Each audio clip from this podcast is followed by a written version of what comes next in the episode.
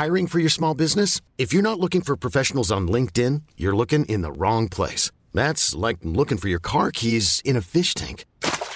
LinkedIn helps you hire professionals you can't find anywhere else, even those who aren't actively searching for a new job but might be open to the perfect role. In a given month, over 70% of LinkedIn users don't even visit other leading job sites. So start looking in the right place. With LinkedIn, you can hire professionals like a professional. Post your free job on linkedin.com slash achieve today. Ever catch yourself eating the same flavorless dinner three days in a row? Dreaming of something better? Well, HelloFresh is your guilt-free dream come true, baby. It's me, Kiki Palmer. Let's wake up those taste buds with hot, juicy pecan-crusted chicken or garlic butter shrimp scampi. Mm. Hello Fresh. Stop dreaming of all the delicious possibilities and dig in at HelloFresh.com. Let's get this dinner party started.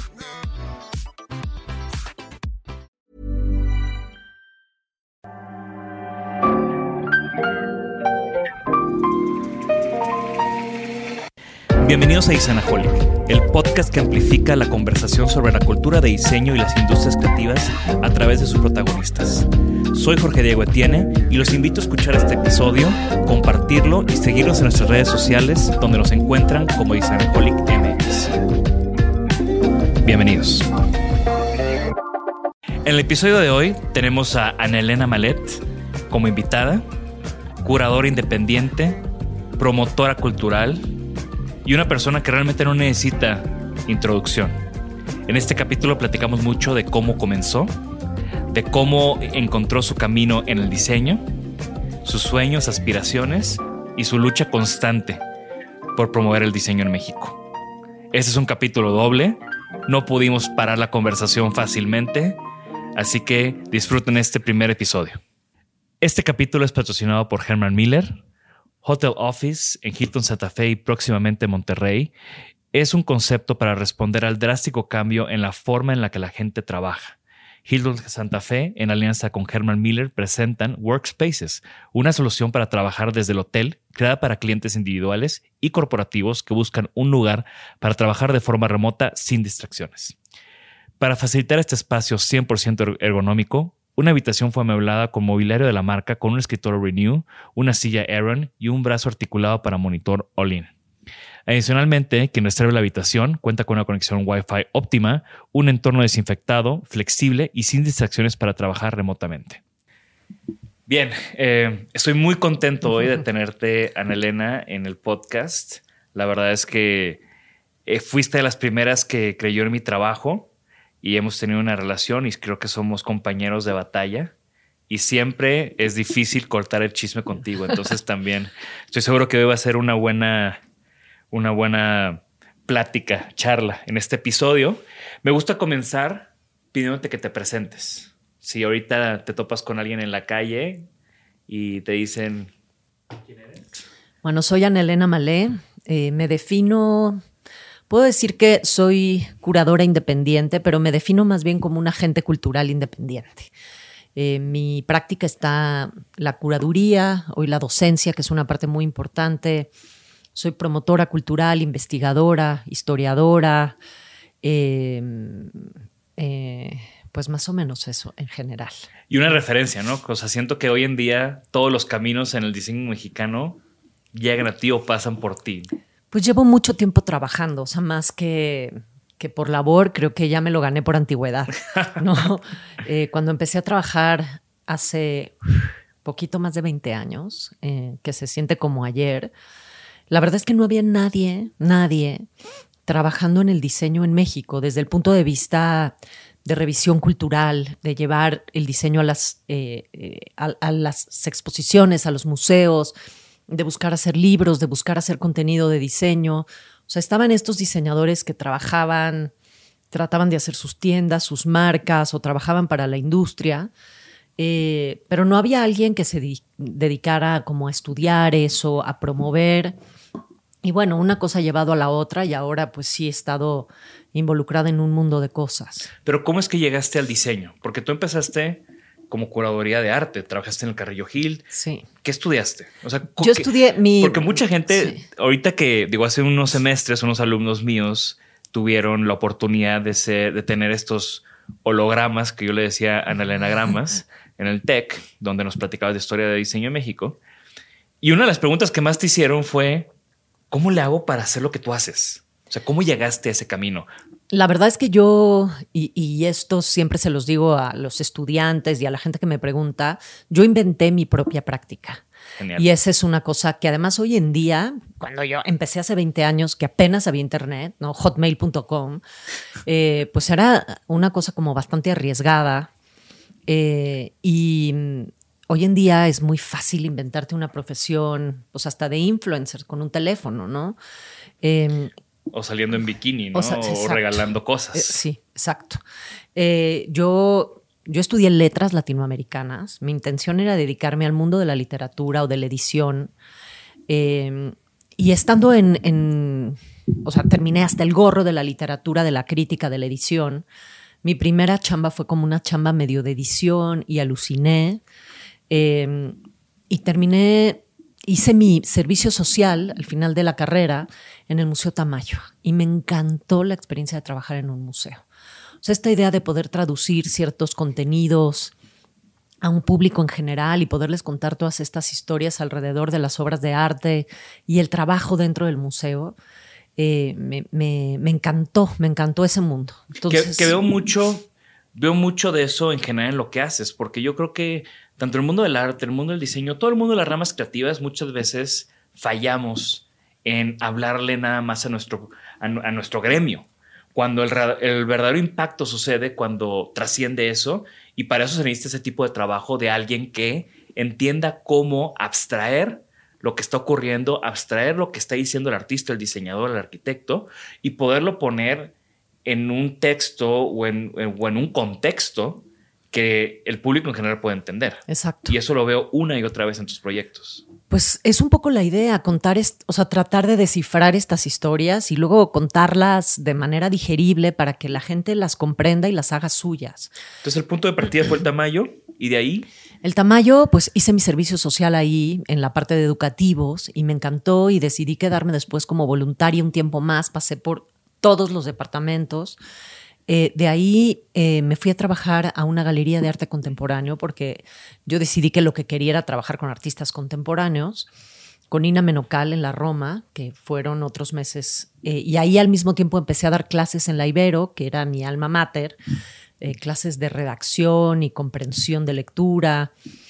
y estando ahí, el día que me gradué justamente, Sumaya Slim, que era mi compañera de en la escuela de toda la vida, me dice, vamos a abrir, mi papá va a abrir un museo, me voy a dirigir el museo y quiero que te vengas conmigo. Ah, pues le dije, pues voy a ir a verlo, a ver de qué se trata, ¿no? Y la verdad llegué y era, pues era un playground, ¿no? Un museo recién abierto, con una colección ecléctica, ¿no? Una colección privada, con la visión de un coleccionista eh, particular, pero en donde tenía la oportunidad de aprender sobre todo muchísimas cosas, ¿no? Y el montar un museo. El montar un museo de cero y entender, o sea, cuál iba a ser el ecosistema en el que iba a vivir.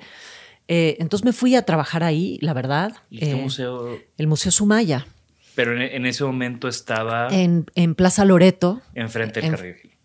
En, no, pues en Plaza, sí, o sea, un poquito adelante del Carrillo Gil, en este centro comercial que se llama Plaza Loreto que era una antigua fábrica de papel del siglo XVIII, acondicionada para ser centro comercial, y en la parte de arriba, en el segundo piso de esta fábrica, de este edificio, eh, bueno, era un molino del 18, después una fábrica de papel en el 19, y en este segundo piso eh, se montó el museo. Un museo todavía, pues en ese momento había 3.000 piezas. Hoy yo creo que la colección del Sumaya, digo, no sé, no, yo ya no trabajo ahí, no tengo idea, pero eh, seguramente asciende a más de 60.000 piezas, ¿no? sonó a deslindaje de, de, no, pues, museo La verdad es que le tengo mucho cariño y, y yo creo que han hecho una labor muy importante en cierto sentido. Digo, no sé si has tenido o la gente que te escucha ha tenido la oportunidad ahora de ir a la casa de...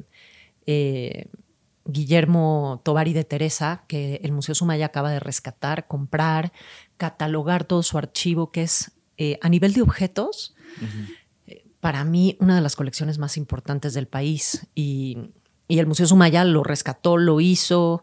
Su, su fototeca es la, una de las más importantes de México. La pusieron a- al, ¿no? al acceso del público. O sea, yo creo que es, es un museo muy importante que tiene eh, una razón de ser y, y muy generoso en su...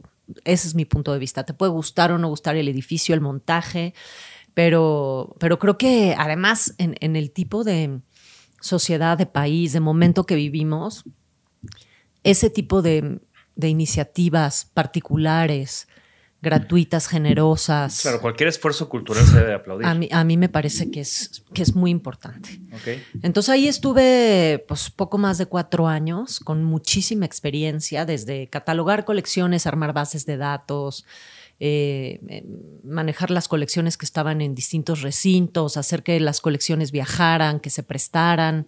Que esa es una chambota. O sea, a mí, de seguro con esta platiqué, yo trabajé un verano en, en el Museo de, en el Museum of Fine Arts de Houston, Mm. en el Departamento de Arte Latinoamericano, con Mari Carmen Ramírez. Ramírez, sí, eh, eminencia. Eminencia, Sí. señorona.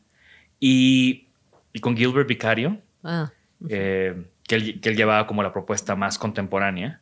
Y me tocó trabajar con ambos y entender todo lo que se tiene que hacer para que una exposición se monte, se desmonte, se catalogue, se, se, se geste desde, tengo una idea de explorar esto sí. eh, y que viaje, ¿no? O sea, en ese momento, eh, Mari Carmen acababa de tener este éxito de esta exposición que se llamaba Inverted Utopias, Ajá. que hasta estuvo en el MoMA sí, sí, sí. y, y un chambón, ¿no? Un chambón. Pero súper interesante porque si yo aprendí en, un, en dos meses un montón de arte, nada más de estar haciendo esta chamba Godín detrás del museo, pues no me imagino tú en cuatro años.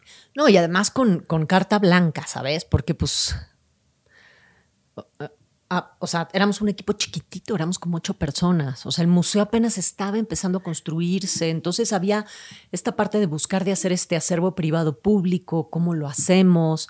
En un, momento, eh, en un momento muy difícil porque el museo se abrió en... Yo entré a trabajar ahí como en el 98 pero el museo se abrió en el 94, justamente cuando empezó eh, el movimiento zapatista. Claro. Entonces no se pudo abrir con bombo y platillo porque la situación era como bastante mm, eh, atípica. Eh, y, y, pues nos costó bastantes años como que hacerlo público, encontrar un lugar en este ecosistema de los museos, pero aprendí muchísimo, porque no nada más me tocó hacer esa parte de la colección permanente, sino en ese momento aparecieron, apareció este acervo de galas de México, los calendarios, eh, hacer esa exposición, o sea, ese proyecto fue, la verdad, un doctorado de rescatar esta colección. Galas de México es una imprenta súper importante del siglo XX en México, que hacía todas las cajetillas de cigarros, todos los empaques para Sanborns, para muchas de las tiendas departamentales.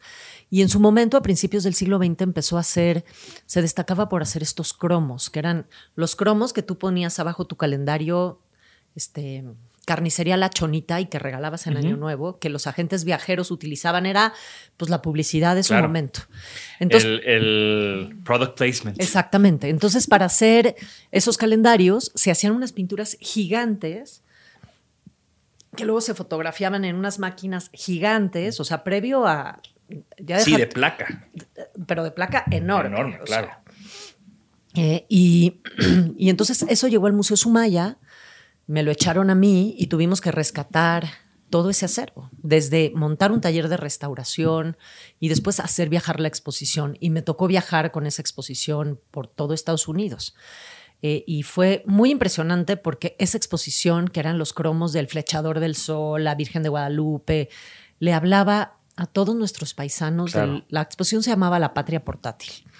Y le, le hablaba a todos nuestros paisanos, en, pues estuvimos en Chicago, San Francisco, Los Ángeles, y fue un aprendizaje enorme, así, enorme. Y, y la verdad ahí fui muy feliz hasta que eh, llegó a mi vida Osvaldo Sánchez, que es para mí, digo, uno de, de mis maestros eh, y, eh, y como gurús más importantes.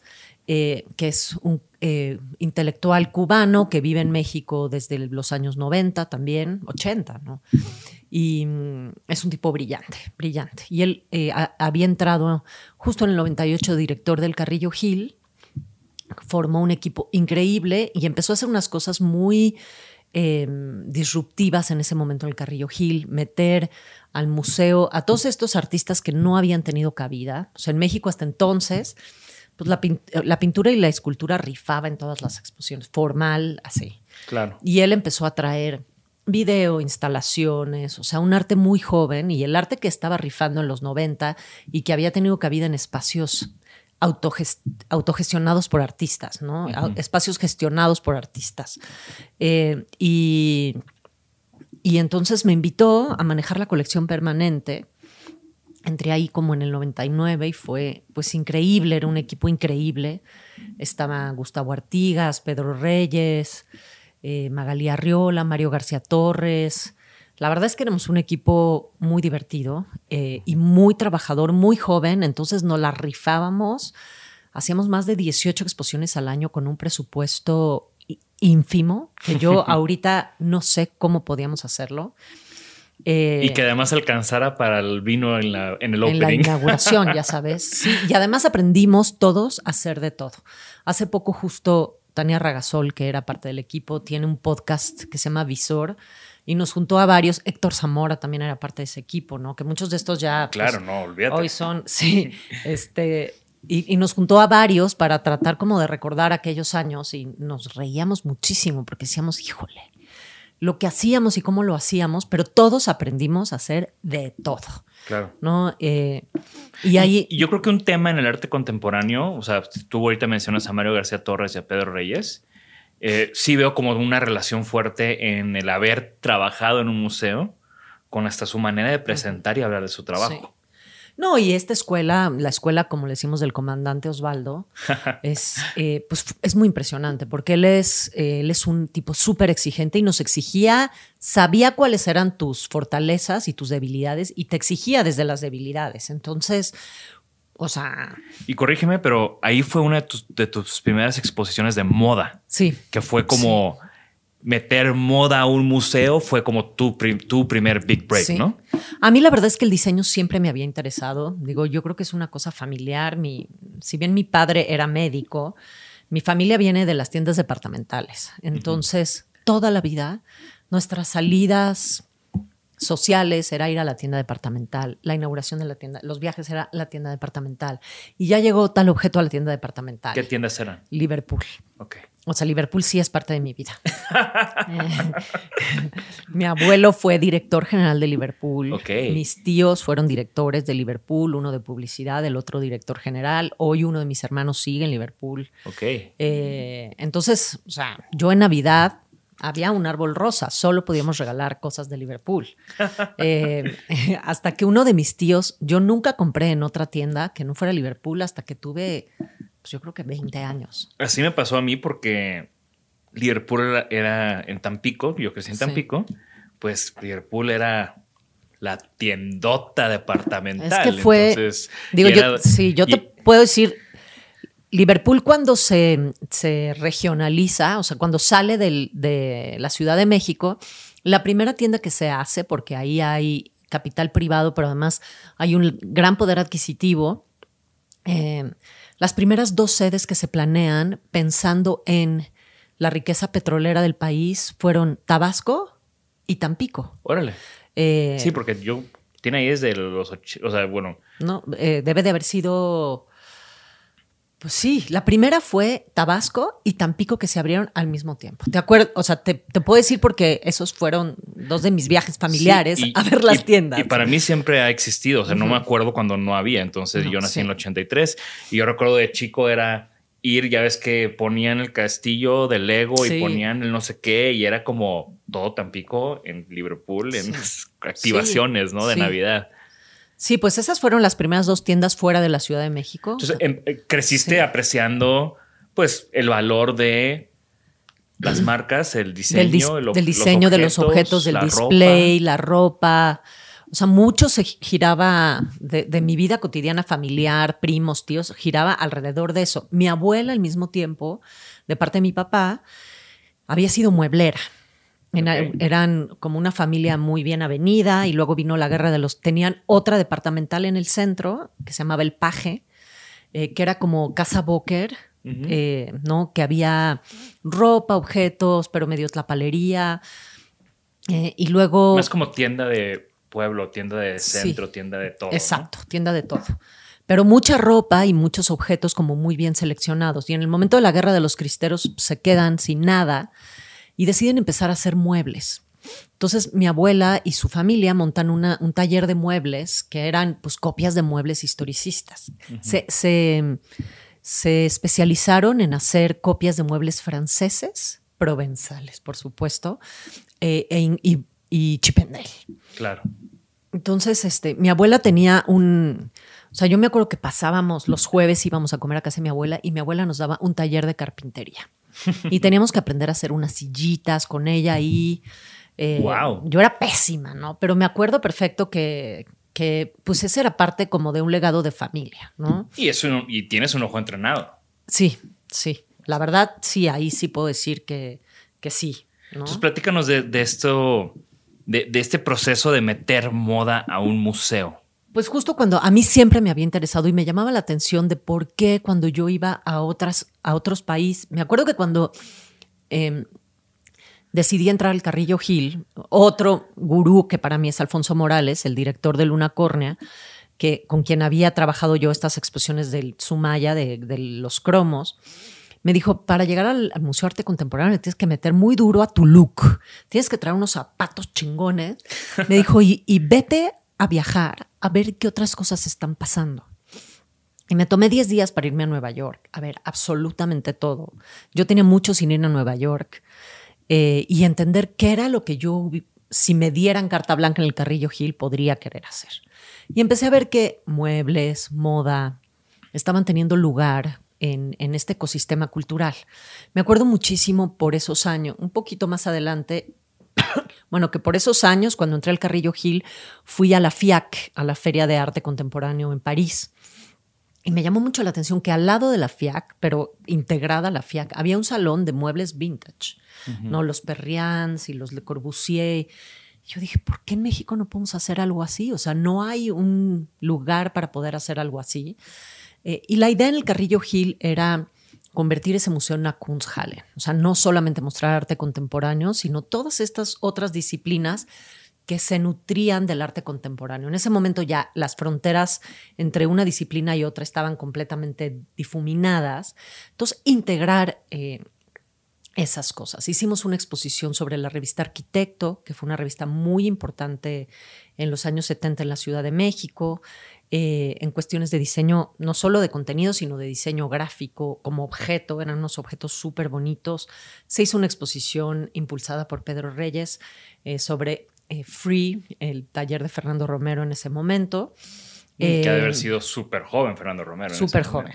Y la exposición fue un fracaso, la verdad. o sea, no era el momento. Hay que saber también cuándo hacer las exposiciones, ¿no?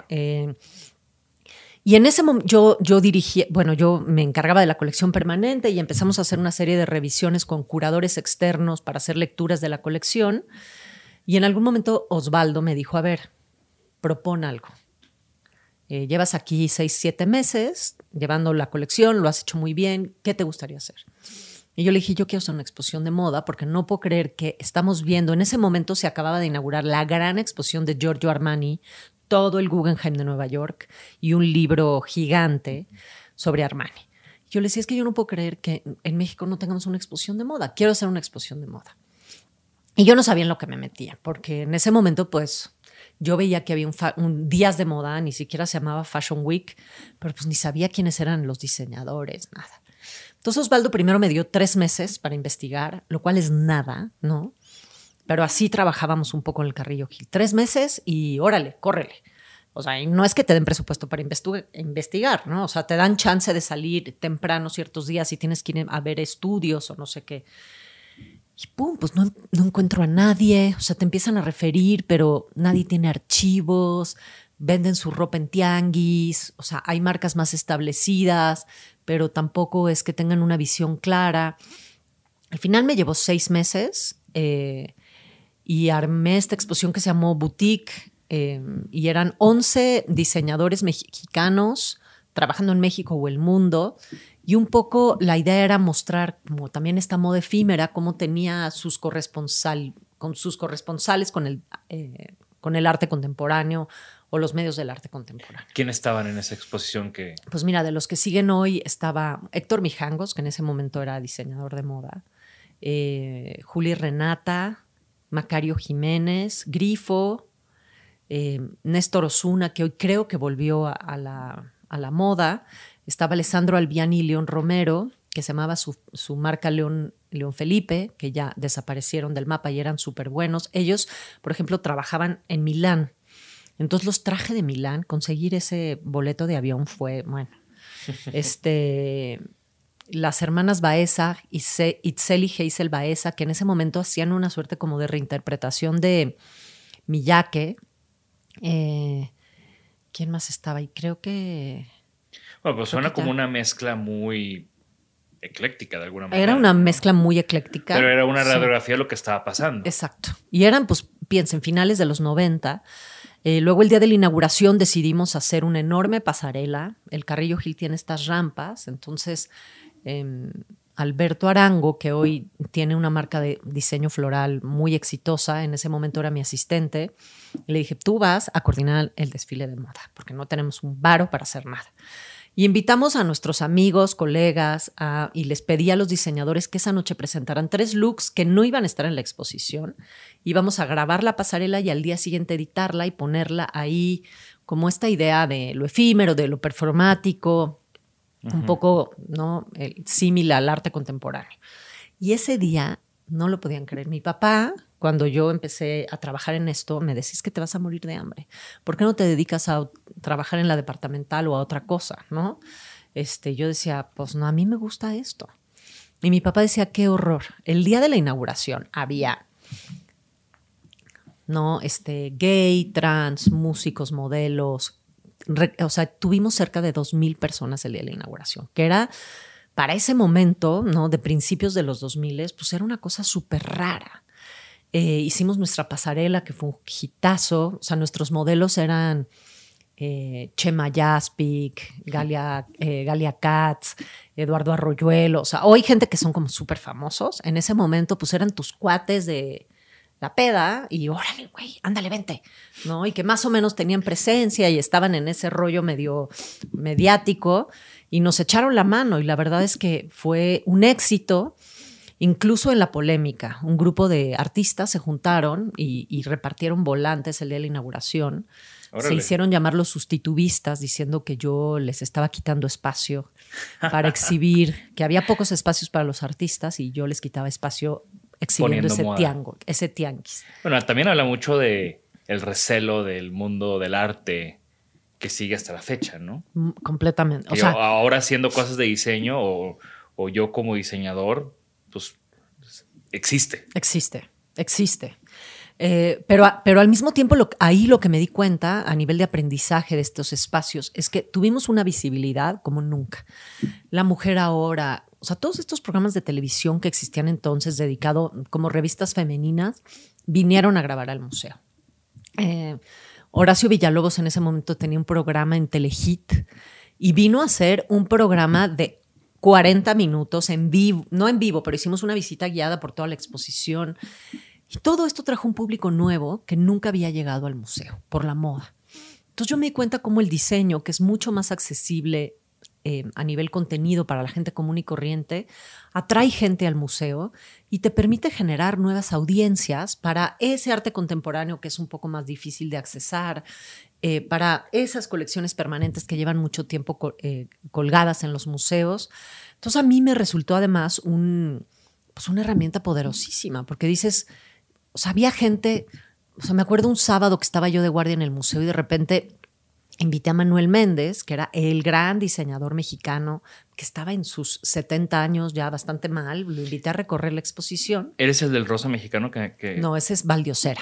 Manuel Méndez es el primer diseñador que el eh, Palacio de Hierro en el 67 contrata para ser el, eh, el primer diseñador mexicano en el Salón Internacional. Y era, vestía a las primeras damas, era un personaje muy importante. Y viste esa como vieja generación. ¿Qué opinó de, la, de esa nueva generación que Le- estaba? pues le encantó, me dijo, finalmente están llegando a los museos, llevamos tantos años trabajando. Y ese día que estábamos ahí, un chavo llegó a pedirle matrimonio a su chava, que era diseñadora de moda. Y entonces me dijo, es que le voy a pedir matrimonio aquí. Yo, ¿cómo? Pues que don Manuel sea tu padrino de anillo. O sea, tú vas a ser diseñadora y resulta que don Manuel... Bueno, la chava estaba emocionadísima, pusimos un caballete y en medio de la exposición le pusimos una pancarta que decía, ¿te quieres casar conmigo? No, fue, fue como súper emocionante pensar que una exposición podía detonar todas estas cosas, ¿no? Eh, y de ahí me quedé pensando cómo es que podíamos llevar todos estos contenidos a los museos. Eh, después de ahí, pues me fui a, me fui al Tamayo, con Osvaldo nos fuimos al Tamayo, eh, a una nueva era en el Tamayo, en la cual, debo confesar, duré muy poco. Yo estaba muy cansada de la, de la gestión pública. Me di cuenta que, pues, que no, no era para mí, que yo tenía una energía para hacer muchas cosas y, finalmente la gestión pública, lidiar con sindicatos, o sea, con muchas cosas, ¿no? Papeleos, sindicatos, burocracia yo dejaba el alma en la raya, ¿no? Y, y no me quedaba chance para hacer mi, mi, cosa creativa, que era lo que a mí me gustaba hacer. Entonces cerramos el museo tres meses, me tocó como gestionar la remodelación. Eh, y cuando abrimos, yo ya no podía más. Entonces, este, decidirme a mi casa. ¿Fue la remodelación que lo expandió? No, Bernardo? eso fue antes. Eso fue antes. Hicimos una remodelación bastante básica, conseguimos dinero, cambiamos, pintamos el piso porque no nos a, a, alcanzaba para. Hicimos como blanqueamos el piso de madera del Teodoro, eh, cambiamos los ductos del arte acondicionado, tratamos de aplanar porque era medio granulosa la pared y se veía fatal. Uh -huh. eh, y de ahí. Eh, pues empecé a hacer proyectos independientes y siempre con la idea del diseño en, en la cabeza, ¿no? Hice un proyecto para Marco, eh, más de arte contemporáneo. En Monterrey. En Monterrey. Eh, y después me acerqué al Franz Mayer un día porque estaba trabajando, eh, íbamos a hacer un gran proyecto enorme con Olivier de Broas en Los Ángeles. Em, y trabajando con Olivier di con Clara Porcet. A través del archivo de Lola Álvarez Bravo, la fotógrafa que Olivier tenía en ese momento, pues como que me dijo, oye, hay unas cosas de una Clara Porcet que hace unos mueblecitos, te va a interesar. Y fue como, yo no sabía quién era Clara Porcet. ¿Cómo? Eh, y alguien me dijo, alguien que tenía en ese momento un sitio de internet de diseño, me dijo, es que el Museo Franz Mayer va a hacer una exposición de Clara Porcet. Entonces me acerqué al director del Franz Mayer, Héctor Rivero Borrell, y le dije, oye, tengo este expediente, pues está este contenido de Clara Porcet que saqué del archivo de Lola para la exposición. Me dijo, no, no, no, no tenemos curador, no la quieres curar tú. Le dije, nunca he curado diseño, no sé. El archivo está ahí en la UNAM, vamos a hacerlo. Le dije, no, yo te propongo eh, que yo sea la asistente de Oscar Salinas, que entonces iba a ser el pues era el especialista de Clara Porcet en su momento y, yo aprendo de él porque no tengo ni idea. O sea, en ese momento me acuerdo que eh, me mandaron a medir unos muebles de Clara Porcet. Yo no sabía medir. O sea, no sabía medir en, el sentido de que cómo haces la ficha de un mueble. Tengo que medir brazo a brazo, este, la pata al, no al asiento y después, ¿no? O sea, desde aprender esas cosas básicas hasta entender cómo se consiguen esos muebles para una exposición, porque sí sabíamos los, dónde estaban los cuadros, las obras de arte, eh, las sí, pero esculturas. esas cosas por lo general no se está ejerciendo un uso, como puede ser un mueble, ¿no? Que, Exacto. Que sí, está bien poner muebles usados en una exposición, pero luego qué tanto es tantito, o sea... Toda, todas esas políticas de conservación, de exhibición de muebles, no existían. Entonces, este, y además, ¿cómo accedes al, o sea, sí, los muebles de Clara Porcet. ¿Dónde está esa colección? No es que hubiera una colección, ah, ya lo saqué de una bodega, sino era empezar una investigación. Porque en la UNAM hay planos y dibujos. En la UNAM hay planos y, y dibujos. escritos, Y pero ¿qué tantos muebles hay ahí? Ahorita, a partir de esa exposición, hay cuatro. Ok. O sea, que ya se quedaron ahí y como algunas reproducciones. Yo recuerdo por mi relación, digo, una de las primeras cosas, exposiciones donde participé, que fue gracias a tu introducción, por cierto, con Galería ADN, fue que conocí la sala Totonaca, que ADN la estaba comercializando, que era como muy especial porque era única, se había hecho para la casa de Diego De Isabel Marín de Palen y, y Wolfgang Palen. Sí, y, y que creo que al final la compraron unos coreanos, una cosa así. ¿no? exactamente. Sí, sí. Se fue de aquí y costaba pues dos pesos. O sea, yo me arrepiento de no haber pedido un préstamo y haberla comprado yo, la verdad. Pero en ese momento, Co- costaba como 300 mil pesos el sofá, Sí. ¿no? Una cosa así. todo, toda, Toda- toda, la, como toda, 300 mil pesos. como 250 mil pesos. Sí. Toda la sala. Que la sala tal vez no lo ubican, pero la mesa, según yo la mesa, hay una foto muy famosa de Clara como sentada en el piso, sí. con la mesa de frente, Sí. que tiene estas patas gordas Exacto. y este como desbaste hacia el centro. Ajá, Sí, Muy, muy bella. muy, muy bella. y esa foto es como foto clave de, de- Clara, ¿no? Sí. Entonces, pues ahí empezó el periplo. La verdad es que sí nos tardamos entre retrasos y cosas como dos años y medio en hacer esa exposición. Aprendí muchísimo eh, de ver el archivo, de localizar. En ese momento había una cosa que se llamaba la sección amarilla. No, o sea, la mayor parte de la gente no tenía ni correo electrónico. Claro. Entonces, con la sección amarilla yo veía el currículum de Clara Porcet y decía familia Azcárraga y marcaba a los teléfonos de la familia Azcárraga. Oiga, ¿usted conoció una Clara Porcet? Y tú imagínate que la condición de seguridad era otra, porque la gente me decía, sí, claro, venga a la casa. Y ahí me tienes, yo iba a la casa, ¿no? Eh, Bueno, también ir a la casa de una escárraga no creo que haya sido muy peligroso, ¿verdad? Pues no, pero también ellos cómo me dejaban entrar a mí, ¿no? O Sí. sea, eh, o de un X, ya sabes. O sea, ahí empecé a dar y, y empiezas a entender cómo es esta, es- esta investigación para estas cosas de diseño histórico, que es alguien te dice una referencia, otra referencia. Jugar al buscas- detective. O Completamente. sea, yo recuerdo de, de leer tu libro y, tu- y ver tu exposición de, de Van Buren, pues toda tu chamba de detective, de ir a las casas y hacer el viaje y conocer y entender y, y darte cuenta de cosas. Y luego muchas veces hasta le das noticias a la familia que ni la familia sabía, ¿no? O sea, esa es una parte increíble. Digo, Clara ya no vivía, pero pues mucha gente alrededor, y hay estas historias divertidas, mucha gente alrededor tenía sus muebles que habían sido amigos de ella y los habían conservado en perfecto estado. Viejitos, pero estaban en perfecto estado. Y a mí, o sea, la verdad es que me fascina y me trastorna esta batuta que has tomado de hablar de la historia del diseño en México. Primero porque en el consciente colectivo no existe una historia de diseño en México. Segundo, porque de nuevo, regresando a, pues digo, yo soy un clavado y estoy todo el tiempo leyendo cosas, pero ver a mis alumnos, las reacciones y la emoción de darse cuenta que, ¿cómo? Clara Porcet en- desde México estuvo en la exposición Organic Design del MoMA, cuando la famosa exposición de Charles Sims y Eros Arinen ganaron un premio con su sí, o sea, y entender que también ahí estaba Van Buren con el alacrán, ¿no? Y justo me enteré de, o sea, tú me platicaste una historia increíble de que en el Wharf, en, en la casa de Fine Lloyd Wright había unos alacranes. Claro, sí. Y, y toda esta chamba que estás haciendo de, de sacar a flote estas historias y de alguna manera hasta están impactando en la seriedad que le metemos al diseño mexicano contemporáneo. O sea, es que un poco esa era la idea. O sea, cuando yo empecé a trabajar la parte de diseño, yo quería. Mi primera invitación al Franz Mayer fue para hacer una exposición que se llamó Import-Export. Y era una respuesta al diseño británico desde México. Eh, y era trabajar con diseñadores contemporáneos mexicanos, que era lo que yo quería hacer.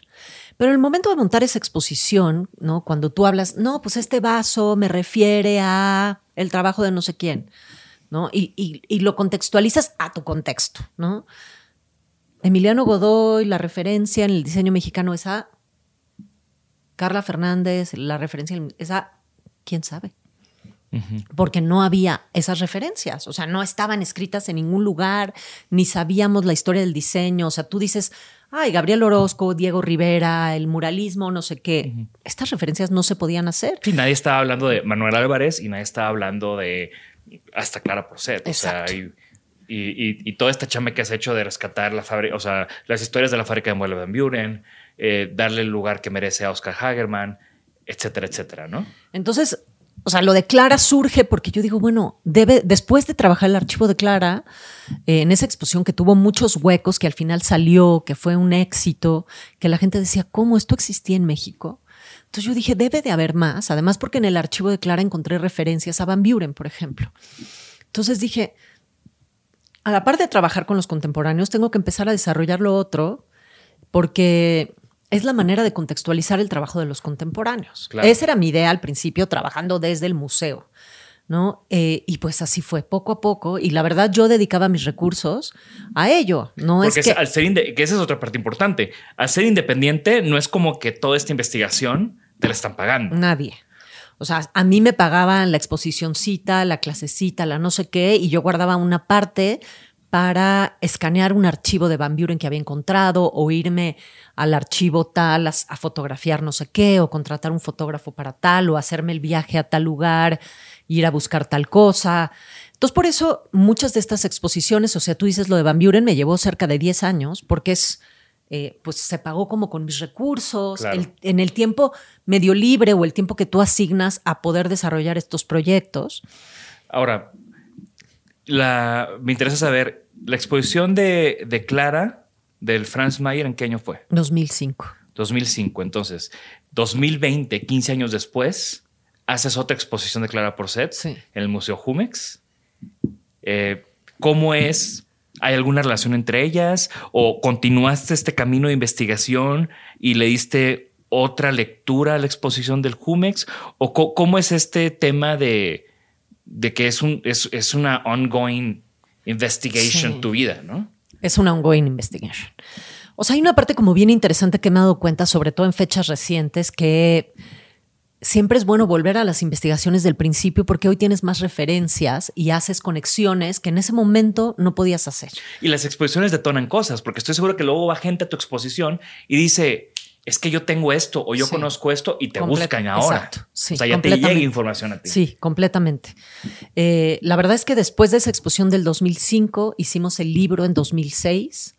Eh, que insistimos mucho y conseguimos un patrocinio para hacer el libro. Y después Clara Porcet empezó a tener, yo seguí investigando Clara Porcet, yendo al archivo por interés propio, pero después, por ejemplo, en 2017, que empezamos a trabajar desde 2014 en una exposición sobre eh, eh, pues estas relaciones de diseño y arquitectura entre México y Los Ángeles para LACMA. Eh, y LACMA... Que cocuraste con... Pues ahí fui como asesora con Wendy Kaplan y Stacy Steinenberg. Era como la consultant curator de México. ¿Le hiciste la chamba acá? Pues un poco sí. y, y y ahí Clara Porcet fue otro, otra figura preponderante. Claro. ¿no? Porque su trabajo había habido una, una relación ahí con Estados Unidos, con, con tratar de exportar sus muebles. Eh, y después, eh, y entonces ahí Clara Porcet vuelve a salir ¿no? a la luz, y pues a la luz de los discursos feministas, posfeministas, ¿no? En lugar de visibilizar decoloniales a las mujeres en el diseño, pues Clara Porcet, diseñadora latinoamericana, ¿no? Empieza a tener un lugar importante. Pero investigar para Los Ángeles fue mucha chamba porque ahí Wendy Kaplan es súper exigente. Entonces nos metíamos y nos metíamos y nos metíamos en el archivo una y otra vez. Ah, bueno, antes de, esa exposición hicimos otra exposición en Nueva York que se llamó Moderno Design for Living, Brasil, México y Venezuela. Me acuerdo y ahí Clara Porcet era una figura fundamental. ¿Ese fue en el MAT? Ese fue, no, esa fue en el eh, America Society. Ah, eh, y ahí sí fue, un, claro, una figura muy importante. Me volví a meter muchísimo al archivo para hacer esa exposición. Eh, esa exposición surge de una plática que me invitan a dar en Bard College eh, en Nueva York sobre mujeres latinoamericanas en el diseño. A partir de ahí surge la idea de esta exposición, que es en el 2016. Entonces, Clara es an ongoing project, creo que nunca se va a ir. Claro. Eh, y, y, resurge en el Jumex. Y resurge en el, en el Jumex, que fue una pena. Maldito COVID. Maldito COVID, porque pues, el último día de la exposición, o sea, que se reabrió dos veces, duró al final como cinco semanas puesta, pero tuvieron como mil personas el día, el último día, para ver a Clarita Porcet. Y era una exposición muy, muy pequeñita. Y en el sótano. Gabinete de archivo, eh, pero detonó mucho interés. Claro. Al mismo tiempo, yo había empezado a trabajar hace como seis, siete años, a recopilar, me di cuenta que Clara había escrito mucho sobre diseño. Y empecé a recopilar sus textos porque me parecía que su pensamiento era muy importante. Y otra de mis preguntas era, ¿que nadie fregados ha escrito sobre el diseño en México? O sea, debe de haber, ¿no? Entonces recopilé sus textos eh, y dije, esto lo tengo que publicar. Y, y, la idea era publicarlo a la par de Jumex, ¿no? Eh, por eso la exposición en Jumex se llamaba Diseño y Pensamiento, eh, la exposición estaba basada en sus escritos, eh, en, varios de sus conceptos principales, ¿no? Eh, y ese era un poco el recorrido de la exposición y la idea era publicar los textos con Jumex, que a la mera hora, pues maldito COVID, no se logró con Jumex. pero al mismo tiempo yo me acerqué a Alias, a Damián Ortega, que entendió perfecto el proyecto y él estuvo dispuesto a tomar el proyecto en sus manos y creo que fue la mejor decisión. Y ahora está ese libro que... que... Está ese libro se ha estado moviendo muy bien. Muy bien, sí. y, es un gran libro. Yo ya, ya tuve la oportunidad de hojearlo, todavía no lo he podido comprar. Eh, pero me parece un gran proyecto y, creo que de la mano, o sea, habla mucho de, de la manera en que hace las cosas, ¿no? O sea, una exposición sin libro, sin registro, pues es, cojea. Y tú siempre buscas que exista, ¿no? Aunque sea, digo, el, libro de Clara es un libro un poco más choncho, porque son los textos y tiene mucho contenido. El libro de Van Buren me gusta porque es muy accesible, lo lees, yo lo leí en, una sentada. En una sentada, sin unas tres horas lo leí. Eh, y, y creo que, de nuevo, ¿no? Sí se necesitan más cosas sobre el diseño en México, pero sí necesitan más cosas bien hechas. Y vemos cómo yo creo que también mucho este tema de la revalorización del trabajo de Clara Porcel va de la mano de la revalorización de la historia arquitectónica, ¿no? Porque pues Clara va de la mano con Barragán y va de la mano con Mario Pani y gente que, que, que también tenemos unos, no sé, yo creo que del 2000 para acá se ha estado como reexaminando estas influencias y obviamente ella como un personaje en ese momento, pues alguien tenía que también estarla sacando a la luz. No, y ha sido como muy importante porque ahora hay un interés internacional por Clara Porcet, ¿no? Entonces, para mí era urgente sacar ese libro también porque este interés internacional pues hace que se lleven las investigaciones. O sea, tú llevas 20 años metiéndole galleta, tu presupuesto, tu tiempo, y de repente llega alguien con un super dineral y un postdoc, una beca de postdoc, y se lleva toda tu investigación. ¿no? Entonces, ahora nos estamos enfrentando a, ese, a esa canibalización de, las investigaciones latinoamericanas. Claro. Eh, que es un, nuevo tipo de colonialismo, ¿no? Eh, entonces, también me di cuenta, al principio, pues hice miles, no miles, hice decenas de exposiciones sin catálogo, decenas. Digo, estas exposiciones en las que tú fuiste parte como eh, ida y vuelta, eh, hilos y entramados, que eran como estas como radiografías del diseño en México, eh, del diseño contemporáneo en México, pues ninguna tuvo catálogo. Y es una tragedia a la fecha porque... Ida y vuelta fue una gran exposición, no solo porque estaban ahí piezas mías, pero me gustó mucho la narrativa, me gustó mucho el contenido, eh, las piezas tienen una gran calidad, viajó bastante, pero bueno, eh, con eso ya estamos entrando a tu trabajo actual, contemporáneo, lo que estás haciendo hoy en día. Eh, vamos a una pausa porque creo que este capítulo lo vamos a tener que dividir en dos partes, así que la siguiente semana publicamos el siguiente capítulo de, de esta plática con Ana Elena que da para muchas más. Así que nos quedamos aquí con, con esto. Gracias por escucharnos. Por favor, suscríbanse al podcast y síganos en nuestras redes. Nos pueden encontrar como Isanaholic MX. Y para que la conversación continúe, deja tu comentario. Me interesa mucho conocer tu opinión. También te puedes registrar a las 5 de la semana un newsletter con lo más relevante del diseño, arte y arquitectura directo en tu mail. Mi nombre es Jorge Diego Etienne y esto fue Isanaholic. Ever catch yourself eating the same flavorless dinner three days in a row? Dreaming of something better? Well, HelloFresh is your guilt-free dream come true, baby. It's me, Kiki Palmer. Let's wake up those taste buds with hot, juicy pecan crusted chicken or garlic butter shrimp scampi. Mm. Hello Fresh. Stop dreaming of all the delicious possibilities and dig in at HelloFresh.com. Let's get this dinner party started.